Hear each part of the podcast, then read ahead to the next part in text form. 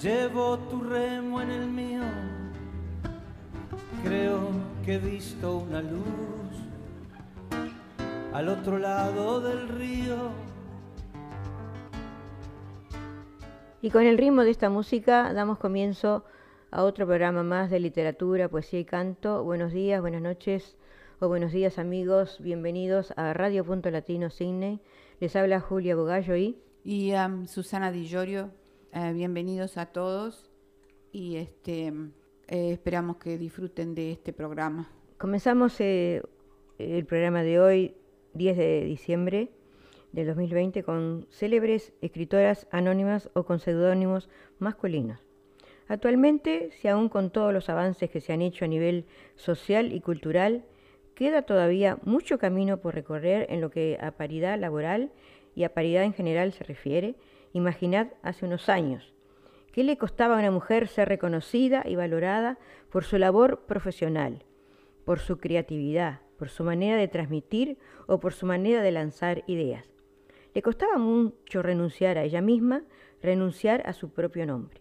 No sería justo no reconocer que ser mujer nunca ha sido fácil y menos aún ser mujer y querer invadir ciertos terrenos profesionales que durante siglos han sido exclusivamente para hombres. Y es que hubo un tiempo en el que las mujeres ni escribían ni leían. Suponemos que por temor a que pensaran. La literatura era un terreno reservado a ellos y de ellas solo se esperaba que tuvieran hijos, atendieran las tareas del hogar y obedecieran dócilmente. A pesar de todas las trabas y las imposiciones irracionales a las que se vieron sometidas, muchas gloriosas rebeldes se las ingeniaron para ejercer su derecho a decir todo aquello que imaginaban u opinaban y hacerlo a pluma armada.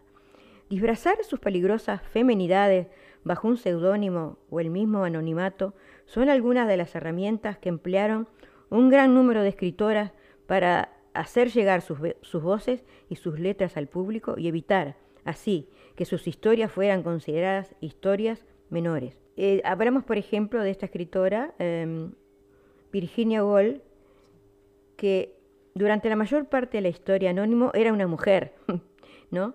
Y dice, si Virginia tenía razón, obras como El Lazarillo de Tormes o El Cantar de Miosic podrían tener la mente y la mano de una mujer detrás, pero lejos de querer lanzar hipótesis, queremos hacer un repaso por la lista de esos famosos escritores que realmente fueron mujeres. Entre los casos de anonimato más populares encontramos los de Una mujer en Berlín, que se publicó de forma anónima por respeto a la privacidad de una mujer que cuenta en primera persona las violaciones sufridas por parte de los soldados rusos. Hoy se sabe que la autora se llamaba Marta Heller. También se recurría a ocultar la identidad de la literatura erótica, como en La Pasión de Modalés S. Por su parte, pregúntale a Alicia, ¿sigue siendo un bestseller? Y aunque se duda de que fuera una biografía o una obra de ficción, lo que sí se sabe a ciencia cierta que es lo que escribió. Pero sin duda el caso de anonimato relevado más conocido de la historia es del Jane Austen, que publicó en 1861 Sentido y Sensibilidad con la autoría de Bid Aladi, optando de esa manera por una solución intermedia entre el anonimato y reconocer que había una mujer tras el magistral texto. Y otro día le seguiremos cantando porque hay muchos casos de esta índole que la mujer no se animaba a hacer este, traslucir sus pensamientos, su poesía, porque era muy reducida sus tareas domésticas, ¿no? No, y además eh, es sabido de que muchas eh, escritoras, cuando querían publicar, los, eh, las editoriales no le aceptaban por ser mujer, no le aceptaban los trabajos. Por eso, por eso es bueno hacer recordar todos esos tiempos anteriores, ¿no? En que la mujer tuvo su lucha para todos, para hacer toda clase de cosas. Exacto. Porque era solamente el hombre que predominaba en ese entonces, ¿no? Bueno, y, hay, hay mujeres que todavía están luchando en muchos países. Sí, en muchos países todavía que están atrasados en, cierta cultura, sí. sí. Cierto.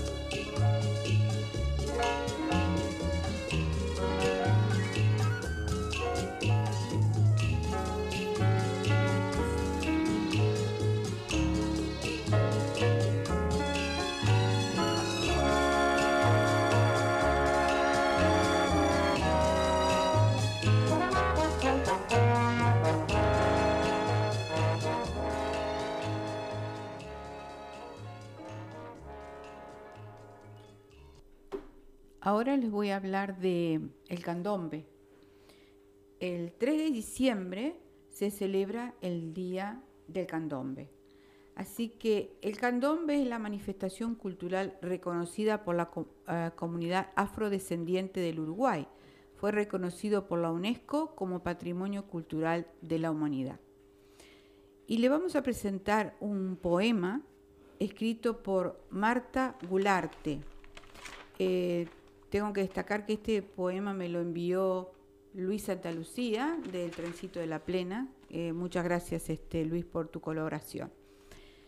El poema se llama El conventillo y mm, Marta Gularte, su nombre era Fermina Gularte Bautista, nació el 18 de junio de 1919 en Tacuarembó, Uruguay.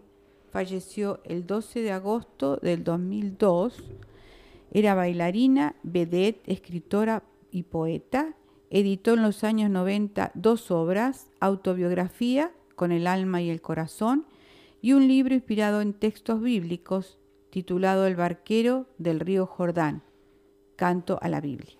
Así que les voy a presentar a Marta Gularte con su poema El conventillo. No jugaron los niños del conventillo. Estaba triste Cuarén y hasta el ambiente más frío. Los niños preguntaban, mamita, ¿dónde nos llevarán? Y las abuelas lloraban, no se podían conformar las vecinas. Las vecinas cuchicheaban. Si los morenos se van, el conventillo se muere si esta gente no está. Guarein se desmoronó y las familias se fueron deambulando por el mundo por el malvado dinero. Fueron manos malvadas que derrubaron mi alero. Se olvidaron que en Cuarén blancos y negros crecieron. Desalojaron familias, se murieron abuelos, tanto apuro para qué si Cuarén es un terreno. Desalojaron y demolieron Ancina. Todo quedó en la nada, la cuna del niño negro que tanto necesitaba. Siempre fue Ancina y Cuarén el gran orgullo del negro que en las noches de llamada hacían bailar al pueblo.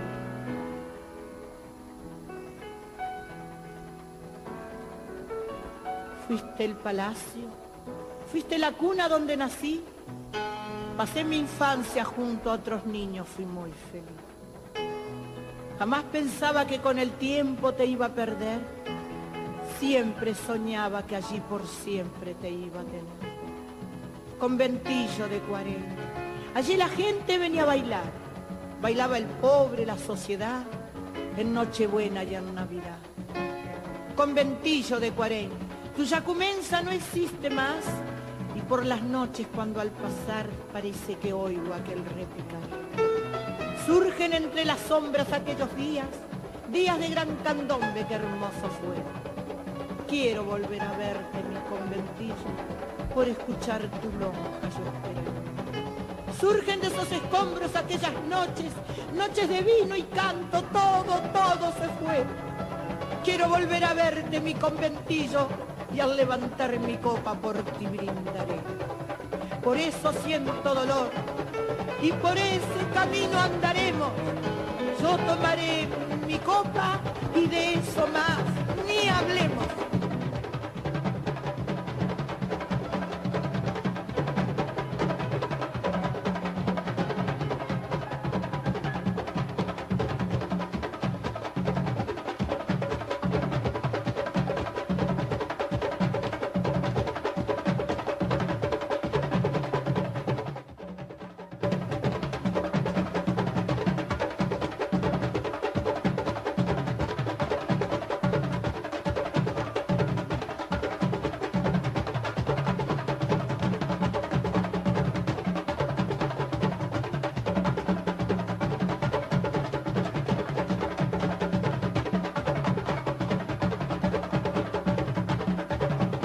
Ahora escucharemos a Carlos Wilson Rodríguez desde Tacuarembó, que es, eh, como decíamos, que es escritor, poeta, locutor y también incursiona en el canto y ahora nos va a entregar una página, un bolero muy bonito, a mi manera para todos ustedes, por la voz de Carlos Wilson Rodríguez.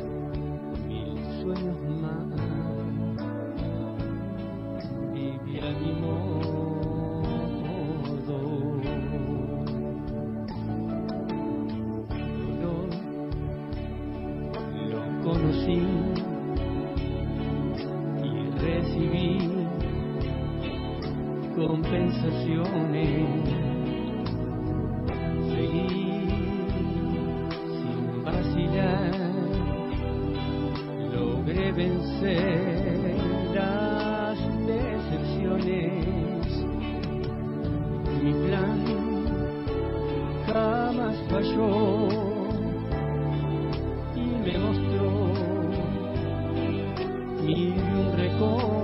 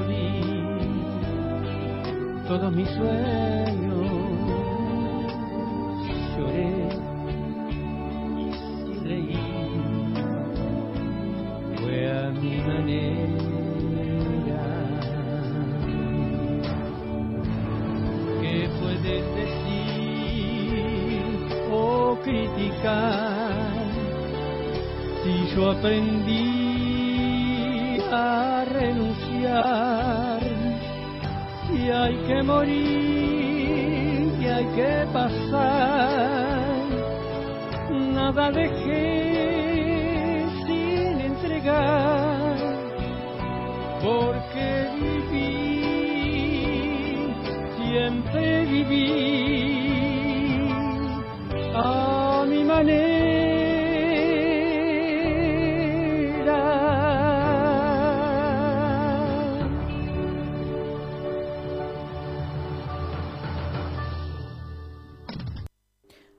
Ahora este, tenemos otra colaboración.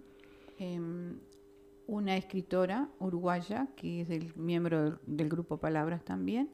Su nombre es Edilia Vidal. Nació en Huichón, departamento de Paysandú, Uruguay. Cursó la enseñanza primaria y secundaria y preparatorios de abogacía en Uruguay. Emigró a Australia en 1973, donde obtuvo la licenciatura en letras con especia- especialización en interpretación y traducción. Ha publicado Romance con el Mar, prosa poética, en Convergencia en español y en inglés y en Mosaico de Escritores Multiculturales, texto para estudiantes de secundaria. Ha publicado poesías y prosa poética en inglés y español en Carnaval de Poets, Paz, Palabras y otras antologías bilingües. Todos podemos ganar su versión en español de Everyone Can Win, de Elena Cornelius, Manual sobre Resolución de Conflictos se publicó en Madrid. Actualmente trabaja en Sydney como asesora de acceso y equidad en salud pública, así como traductora y escritora. Y vamos a, presentar un poema este, hecho por ella, Plateada Novia de los Mares. Esta poesía se titula Plateada Novia de los Mares y em, pertenece a la antología Poesía Desvelada, publicada por Cervantes Publishing eh, en, en el 2011. Plateada novia de los mares. Cuando te veo en el cielo al amanecer, pálida amiga, volviéndote cada día más delgada, perdiendo tu belleza, como una niña anoréxica me siento culpable. Culpable de no haber estado a tu lado cuando te elevabas sobre el mar al atardecer, mientras todavía estabas llena, envuelta en tules rosados, violetas, azulados plateada novia de los mares. Me siento culpable de haber permitido que una vez más los engranajes de la vida me atraparan, culpable de haberte privado de otros poemas, de otros versos. Sí, yo sé que los poetas te han escrito ya millones de versos, miles de poemas y que tal vez tú no necesites uno más. ¿Y acaso es así? Sin embargo, quizás lo que sí necesites es que los poetas eleven sus miradas para apreciar las maravillas del universo y que escriban para otro cuando otros están demasiado ocupados para ver, para sentir, para compartir, para llamarte plateada novia de los mares.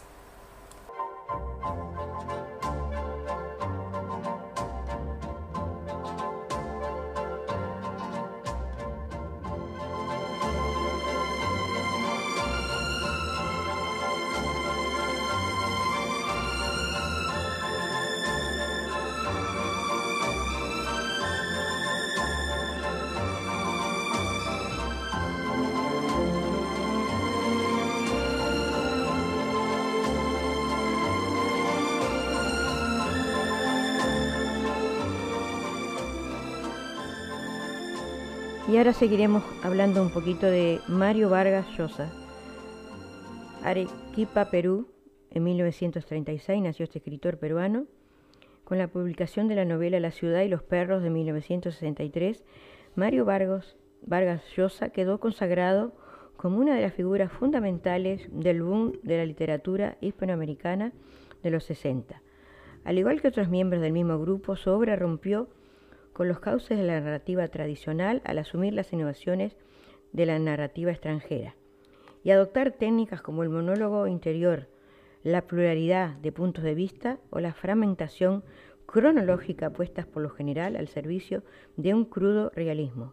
Por otra parte, se deben también al novelista peruano importantes aportaciones críticas y hondas reflexiones sobre el oficio de escribir, como su teoría sobre los demonios interiores que intenta explicar la escritura como un acto de expulsión por parte del creador, de los elementos de la conciencia capaces de incubar perturbaciones que solo el hecho de escribir puede exorcizar. La concepción del Nobel Literatura del 2010 coronó una trayectoria ejemplar. Y ahora compartiremos con ustedes, amigos, 10 frases célebres de Mario Vargas Llosa, el célebre escritor que nació el 28 de marzo de 1936 en Perú, y su carrera ha ido desde el periodismo, pasando por la escritura hasta la política y la filosofía. Mario Vergallosa, como dijimos, que nació en Perú el 28 de marzo de 1936 en, en Arequipa, periodista y ensayista peruano, y con nacionalidad española desde 1993 y su trabajo le ha concedido el reconocimiento de ser uno de los escritores más importantes de Hispanoamérica y de los más destacados y prolíferos de su generación. Digamos que eh, comenzó trabajando en periódicos como La Crónica o La Industria una vez avanzados sus estudios primarios y en 1952 publicó su primera obra de teatro, La huida del Inca, y toda su carrera estaría marcada por la colaboración de diversos medios y la creación literaria que tanto lo caracteriza.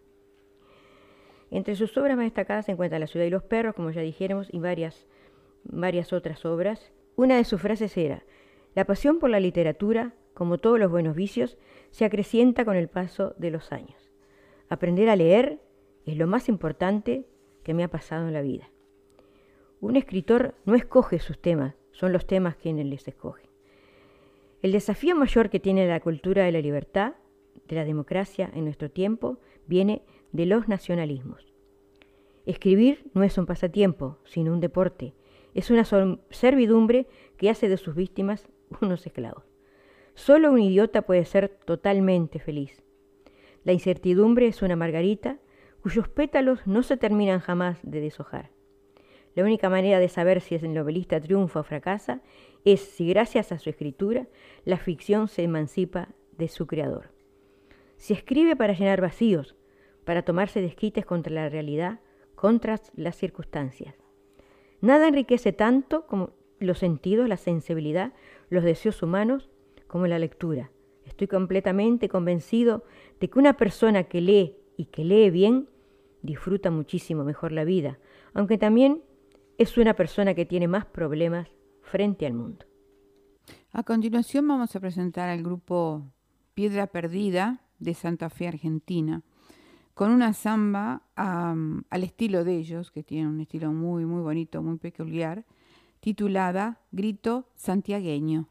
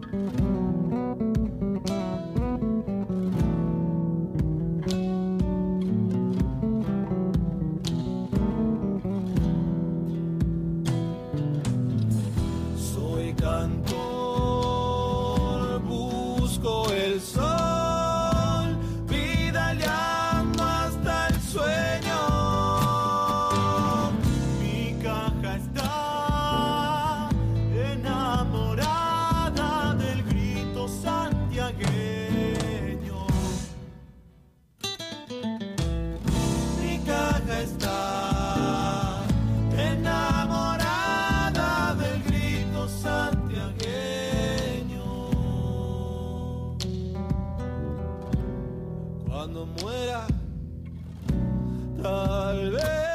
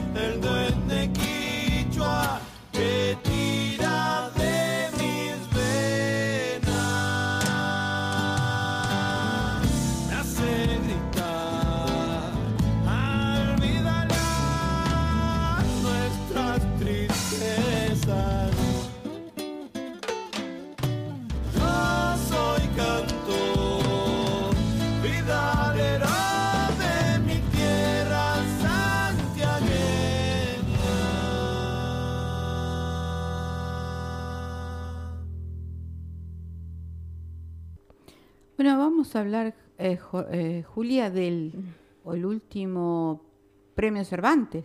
¿Cómo no?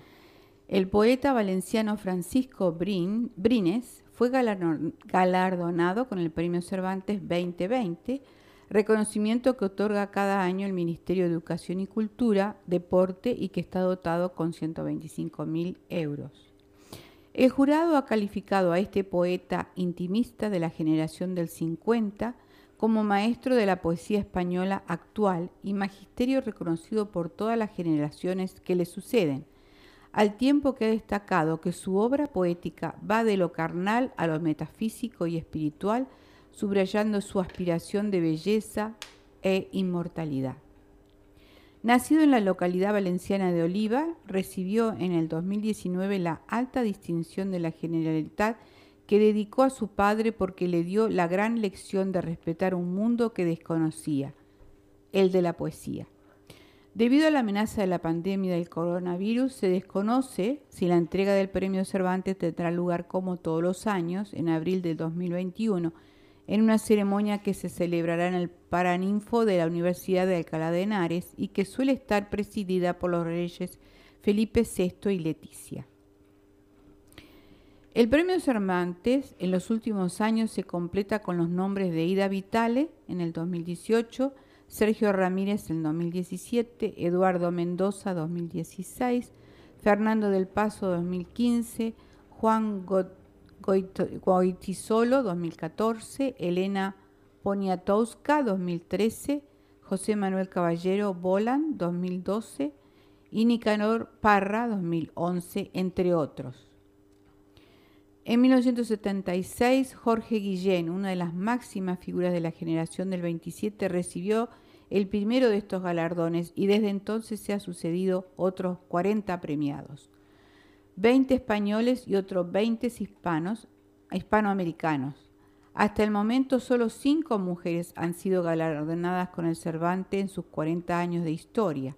Las españolas María Zambrano en 1988, Ana María Matute en el 2010, la cubana Dulce María Loyans 1992, la mexicana Elena Poniatowska en 2013 y la uruguaya Ida Vitale. Y tengo dos poesías cortitas de Francisco Brines. La primera es titulada La última costa. Había una barcaza con personajes torvos en la orilla dispuesta, la noche de la tierra sepultada, y más allá aquel barco de luces mortecinas, en donde se apiñaba con fervor, aunque triste, un gentío enlutado. Enfrente, aquella bruma cerrada bajo un cielo sin firmamento ya, y una barca esperando, y otras varadas. Llegábamos exhaustos, con la carne tirante, algo seca. Un aire inmóvil con flecos de humedad flotaba en el lugar. Todo estaba dispuesto. La niebla, aún más cerrada, exigía partir. Yo tenía los ojos velados por las lágrimas. Dispusimos los remos desgastados y como esclavos, mudos, empujamos aquellas aguas negras. Mi madre me miraba muy fina, desde el barco en el viaje, aquel de todos a la niebla.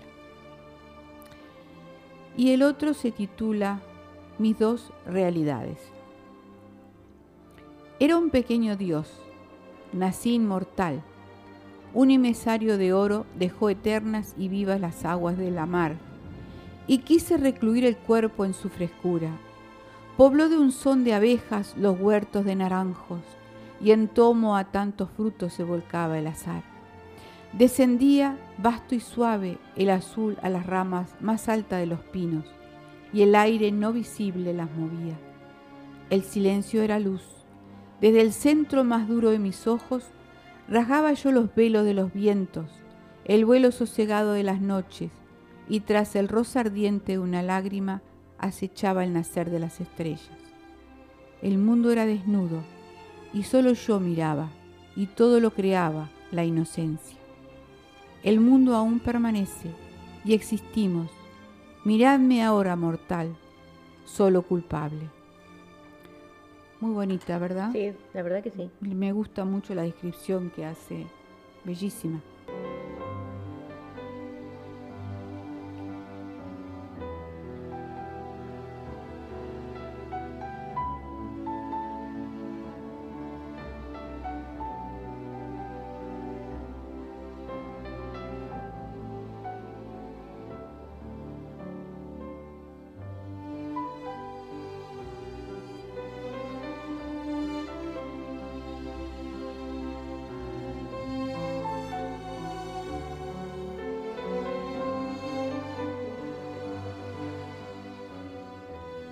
Y ahora siguiendo con nuestro programa de literatura, poesía y canto del día de hoy, eh, estaremos compartiendo algunos poemas para engancharse a la poesía en tiempos de coronavirus.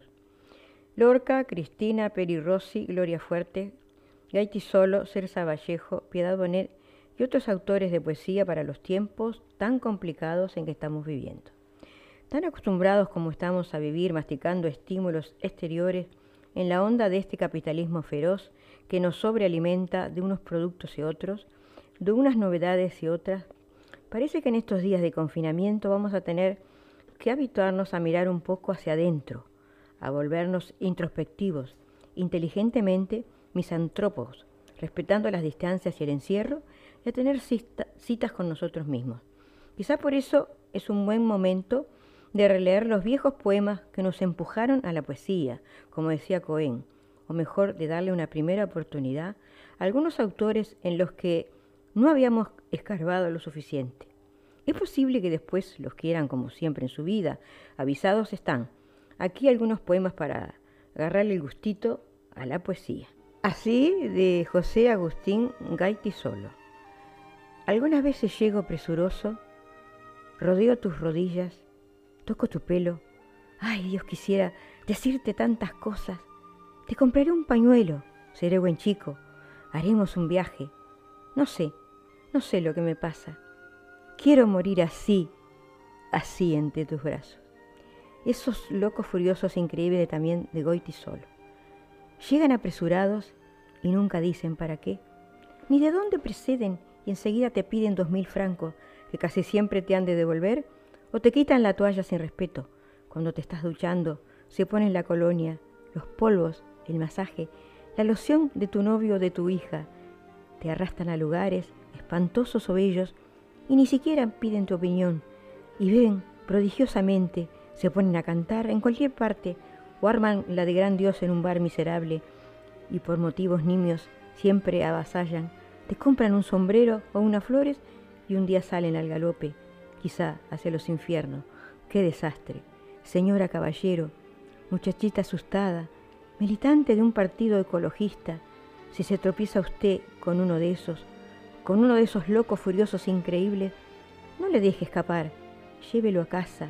Son tiernos como niños, a veces tienen frío, quién sabe si es porque les han pegado duro. Duermen poco, se lavan todo el rato y son muy besucones y mirones, pero cuidan los libros, sacan todas las noches el cubo de basura a la escalera y están solo pendientes de tener siempre un cenicero al lado. Tienen por fila el gran inconveniente, se van más, vuelven pronto y duran toda la vida. Otra poesía después de las fiestas de Cortázar. Y cuando todo el mundo se iba y nos quedábamos los dos entre vasos vacíos y ceniceros sucios, qué hermoso era saber que estabas así como un remanso, sola conmigo al borde de la noche, y que durabas, eras más que el tiempo, eras lo que no se iba, porque una misma almohada y una misma tibieza iba a llamarnos otra vez a despertar al nuevo día, juntos, riendo despeinados. Otro, le voy a entregar otro tema porque son muchos poemas, ¿no? Dice, cumpleaños de Ángel González. Yo lo noto, como me voy volviendo menos cierto, confuso, disolviéndome en el aire cotidiano, burdo, girón de mí, deshilachado y roto por los puños. Yo comprendo, he vivido un año más y eso es muy duro, mover el corazón todos los días, casi cien veces por minuto. Para vivir un año es necesario morirse muchas veces mucho. Y ahora escucharemos a Enrique Garea, este gran amigo nuestro, siempre colaborando en nuestro programa, con el tema Vagabundear.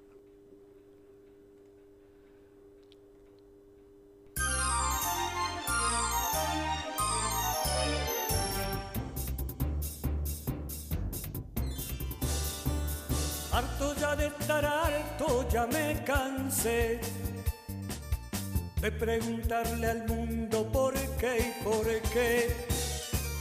La rosa de los vientos me ha de ayudar y desde ahora vais a verme vagabundear entre el cielo y el mar, vagabundear como un cometa de caña y de papel. Tras de una nube para ser de piel. A los montes o los ríos del sol y el mar. A esos que me enseñaron al verbo amar. Soy palomo torcas, dejadme en paz. No me siento extranjero en ningún lugar. Donde haya lumbre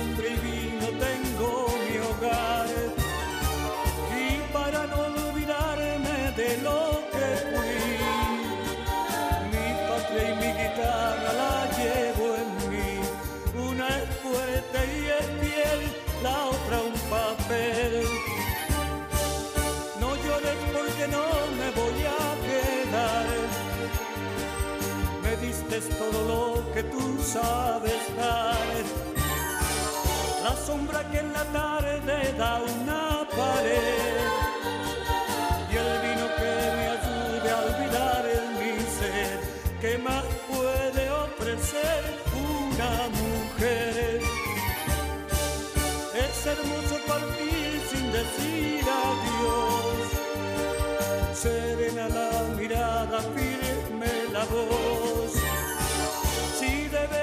me buscan, me encontrarás. Es muy largo el camino para mirar atrás. ¿Qué más da? ¿Qué más da aquí o allá? ¿Qué más da? ¿Qué más da aquí o allá?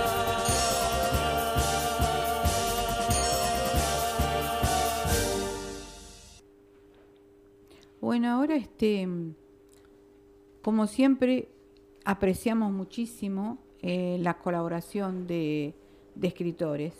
Este es una colaboración de Raúl Briceño. Dice, "A- apreciada Susana, gracias mil por tu interés en comentar mi libro en tu espacio radial. Bueno, él este, es periodista y escritor colombiano, vive acá en Australia. Después de abandonar Colombia por razones de seguridad, estableció su residencia en Sydney, Australia, un país que lo recibió con generosidad y le brindó la oportunidad de afianzar su sueño de convertirse en escritor. Su primer libro, Con estos cuentos me acuesto, fue un éxito de su lanzamiento y luego su versión en inglés, Seven Wonders Before Bed, fue publicado por Olympia Publishers in London. También publicó una bella historia titulada In Memoriam, que narra los últimos días de su hermano Manuel, a quien amó profundamente. Con la exuberante belleza del trópico colombiano como telón de fondo, publicó su novela La Melliza, que recibió el elogio unánime de la crítica literaria en Sydney. En agosto del 2019 lanza su última novela Los Ángeles Albinos, historia escrita con una prosa profunda y cautivadora, sin un instante de tregua, que rastrea la fragilidad del ser humano y en su loca carrera por encontrar el amor, la felicidad y el verdadero sentido de la vida, arrasa como un vendaval, dejando a su paso desolación y ruina.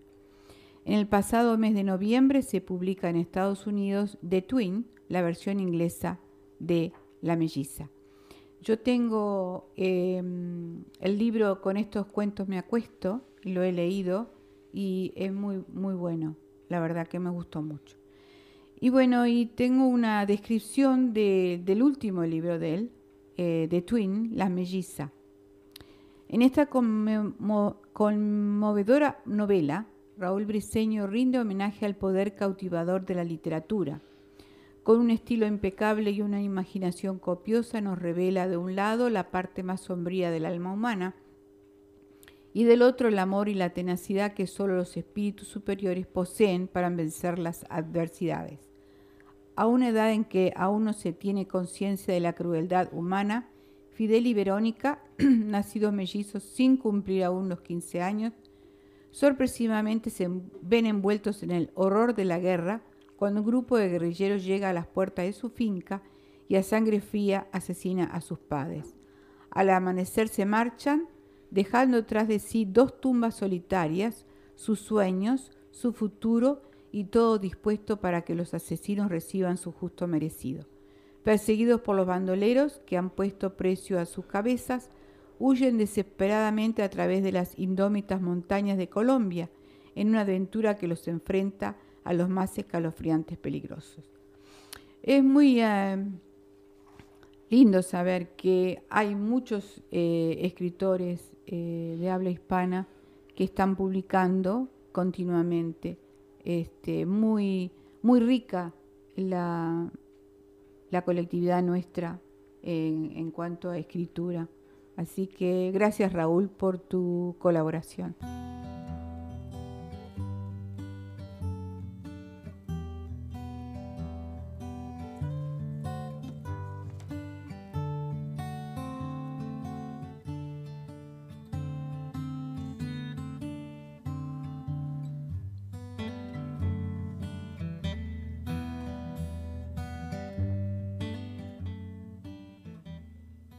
Ahora vamos a tener este, a Ana Ulejla de La Rioja, Argentina, con su poema En lo profundo.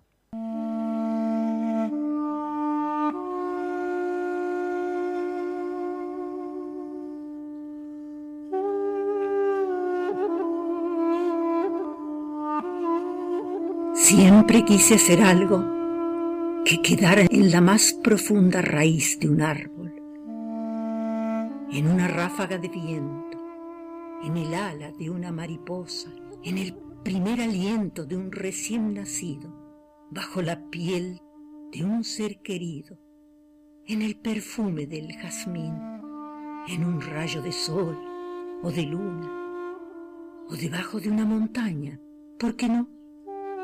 Si siempre buscamos en lo alto, y no hurgamos en lo más profundo? ¿Por qué cuando soñamos queremos algo bello, luminoso, bueno, y no algo que duela tanto, tan oscuro y tan terrible, que haga girar la tierra y dar vuelta el mundo para que todo lo feo lo devore un agujero negro en el espacio infinito? Desde La Rioja, Argentina, Ana Ulesla.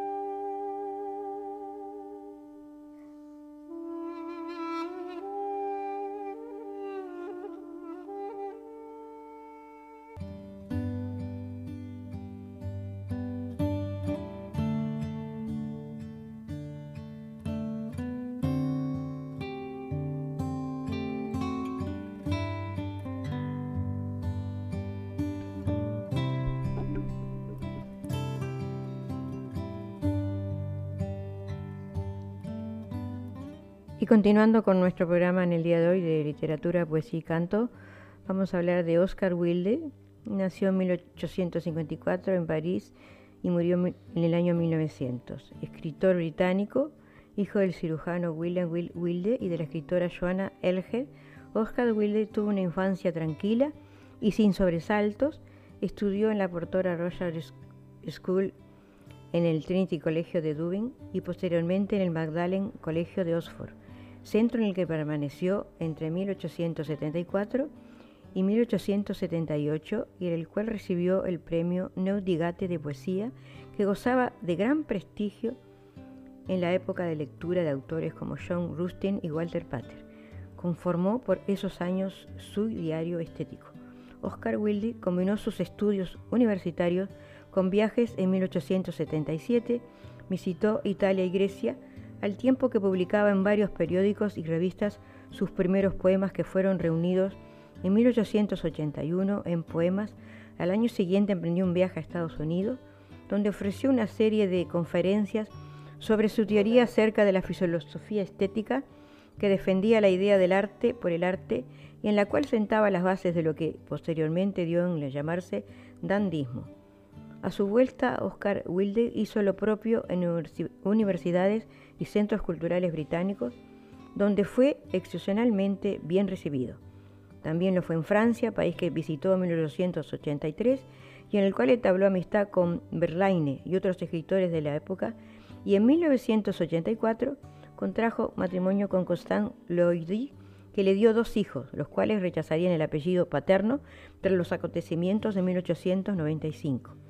Entre 1887 y 1889 editó una revista femenina Woman World y en 1888 publicó un libro de cuentos, El Príncipe Feliz, cuya buena acogida motivó la publicación en 1891 de varias de sus obras, entre ellas El crimen de Lord Arthur Savile. El éxito de Wilde se basaba en el ingenio punzante y en prismático que derrochaba en sus obras, dedicadas casi siempre a fustigar las hipocresías de sus contemporáneos. También se reeditó en libro una narración publicada anteriormente en forma de fascículos, El retrato de Dorian Gray, la única novela de Will, cuya autoría le reportó feroces críticas y desde, desde sectores puritanos y conservadores debido a su trigiversación del tema de Fausto.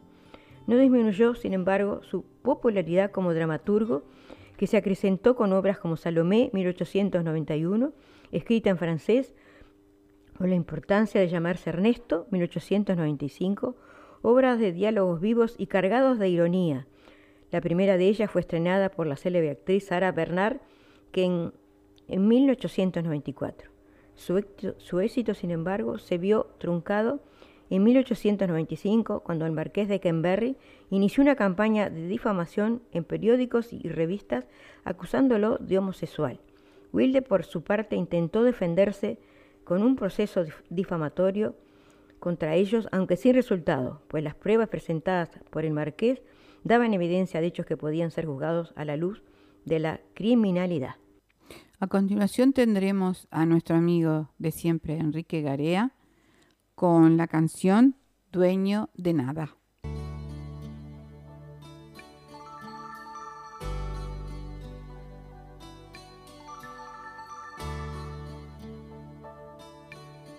No soy yo el que te hace crecer tu alegría ocupa en tu vida un lugar especial. No soy yo el que te hace soñar con la luna y ver en la lluvia gotas de cristal. No soy yo ese a quien tú le dices mi dueño. Yo soy solo un perro que tú haces saltar y que buscas cuando sientes ganas de un hombre que te haga sentir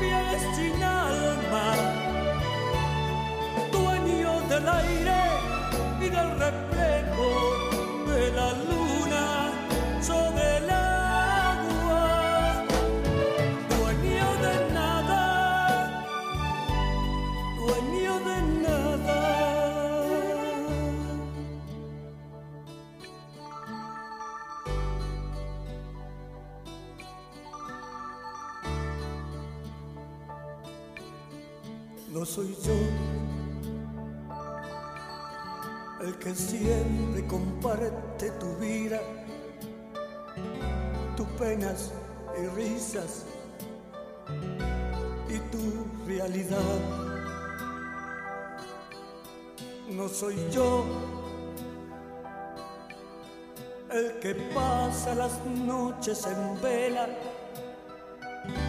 cuando la tristeza perturba tu hogar. No soy yo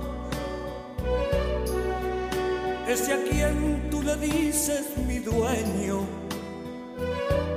Yo soy solo un perro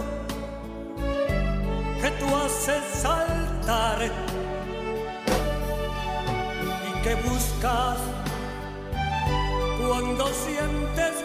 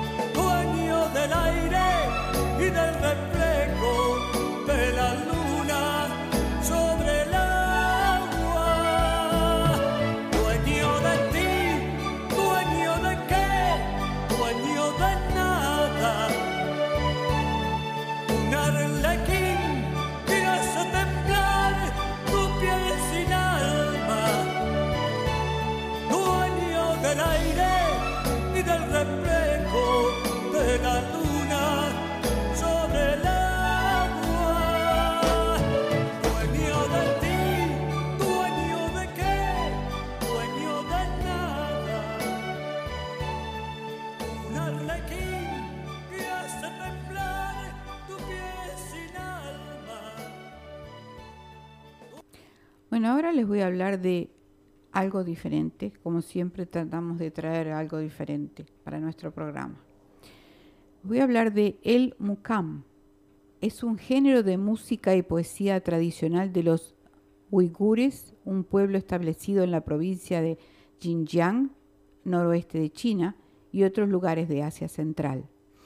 El mukam uigur de Xinjiang fue proclamado en el año 2005 e inscrito en el 2008 en la lista representativa del patrimonio cultural inmaterial de la humanidad de la UNESCO.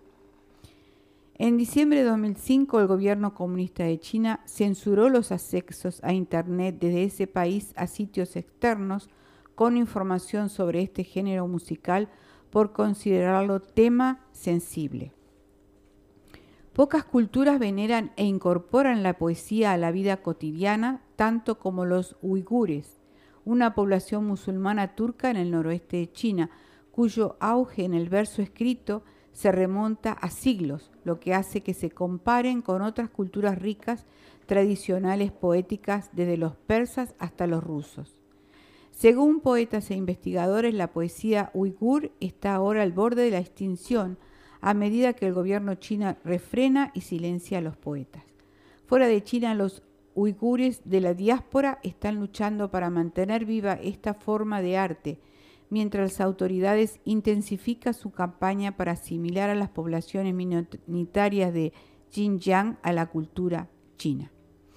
La poeta uigur Fátima Abdul Galfur, que ahora vive en Australia, nos dice, inspirado por el Menglong o escritos chinos nebulosos, desilusionados con la revolución cultural, los poetas uigures modernos se han diversificado en verso libre cargado de simbolismo. A través de expresiones periódicas y controles más estrictos durante la década del 1990 y el 2000, la poesía floreció en la región. Los poetas uigures han escrito sobre el deseo de la primavera, símbolo de libertad o nueva vida. La poesía es el género que nos hizo avanzar, dijo Abdul Galfur. El escritor y filósofo Abdulkadir Jalaliddin fue profesor en la Universidad Normal de Xinjiang, donde enseñó poesía medieval de Asia Central. Él mismo era un poeta que trabajaba para preservar y transmitir la cultura y la identidad uigur que el gobierno chino ahora busca erradicar, mediante la persecución de los cuerpos que albergan esa memoria colectiva. Eh, fue arrestado y nadie supo de Jalaluddin después de su arresto, hasta que eh, Joshua L. Freeman eh, habló este verano, dijo que el silencio está roto, incluso en los campamentos aprendí, mi antiguo maestro había seguido escribiendo poesía. Otros detenidos habían recordado sus nuevos poemas y habían logrado transmitir uno de ellos más allá de las puertas del campo. O sea que está tan restringido que ellos siguen escribiendo, pero eh, de alguna manera se, las ingenian para poder sacar sus trabajos, ¿no? Bueno, les voy a presentar un poema de Abdul Yakir Jalaliddin. Este poema titulado No hay vuelta atrás da voz al desastre del pueblo uigur. Estoy solo en un rincón sin mi amor. Tengo pesadillas sin mi amuleto. No tengo otro deseo que seguir vivo. Mis pensamientos silenciosos me atormentan y me dejan indefenso. ¿Quién fui una vez? ¿Qué soy ahora? No puedo decir. ¿A quién puedo contar de los deseos de mi corazón? No puedo decir. No puedo adivinar el temperamento de mi destino. Oh, mi amor, quiero ir a ti. No puedo decir. A través de grietas y brechas he visto cambiar las estaciones. Para saber de ti busqué en vano capullos y flores. Hasta la médula de mis huesos quemé por estar contigo. ¿Qué tipo de lugar es? Con un solo camino, sin regreso. Bueno, ahora continuamos con efemérides literarias del mes de diciembre. Y digamos que un primero de diciembre nace Manuel Benítez Carrasco, poeta español, que fue un poeta que desarrolla la mayor parte de su actividad en varios países hispanoamericanos y falleció en 1999. Un 2 de diciembre de 1868 nace Francis James, fue un escritor francés y parte de su vida pasa en Bécora y en el País Vasco francés, lugares que se convirtieron en las principales fuentes de sus inspiraciones y fallece en noviembre de 1938. Y ahora continuamos con una poesía de Susana Di Llorio titulada ¿Cuándo? ¿Cuándo? Cuando leas mis poemas me conocerás profundamente. Sabrás lo que siento, por qué y por quién lloro. ¿Qué me hace feliz? ¿A quién amo y a quién deploro? Entenderás lo que me hace vibrar de emoción o encono. Cuando leas mis poemas, no me juzgues. Solo toma mi alma desnuda y acúnala con cuidado, porque en ella está mi todo. Muy bonita. Bueno, y ahora tendremos a Julia con su poema Gardel, por siempre Gardel. 130 años de Carlos Gardel. Los museos de la ciudad celebran el Día del Tango. Durante una semana habrá actividades virtuales para conmemorar las 13 décadas del nacimiento del gran cantante que se celebra el 11 de diciembre. Comparto mi poesía, Gardel con siempre Gardel. El lamento acongojado de las guitarras se escucharon, con gran tristeza sollozaron la pérdida de tu figura, tu voz. En Medellín fue tu muerte, en un accidente de aviación. Carlos Gardel fuiste un grande, para las multitudes cantaste, con tu estampa, tu figura, que resalta siempre entre los tangos diqueros y compadrones. Quedó tu decir incomparable en el tiempo, en el recuerdo, de todos los tangueros, en los de hoy, en los de ayer y los de siempre. Me inclino ante vos con admiración, por ese amor, ese cariño que supiste cosechar. Te has ido, estás presente en tus canciones por siempre. Muy lindo, Julia, muy emotivo, muy emotivo. Al otro lado del río. Y otra vez llegamos, Julia, al final de nuestro programa con este con esta música Esperando que haya sido del agrado de todos los amigos eh, los poetas y los cantantes que colaboran con nosotros. Siempre queda alguno, pero eh, continuaremos en el próximo programa, ¿verdad? Porque es una hora nada más el programa y a veces se nos hace corto el tiempo, ¿no, claro. Bueno, si, si no lo ponemos en este programa eh, es el próximo, así que no desesperen porque lo, lo vamos a poner. Bueno, cuídense mucho amigos, bendiciones, sean felices. Chau, chau, hasta el próximo jueves. Hasta el jueves que viene. Oigo una voz que me llama, casi un suspiro. Rema, rema, rema.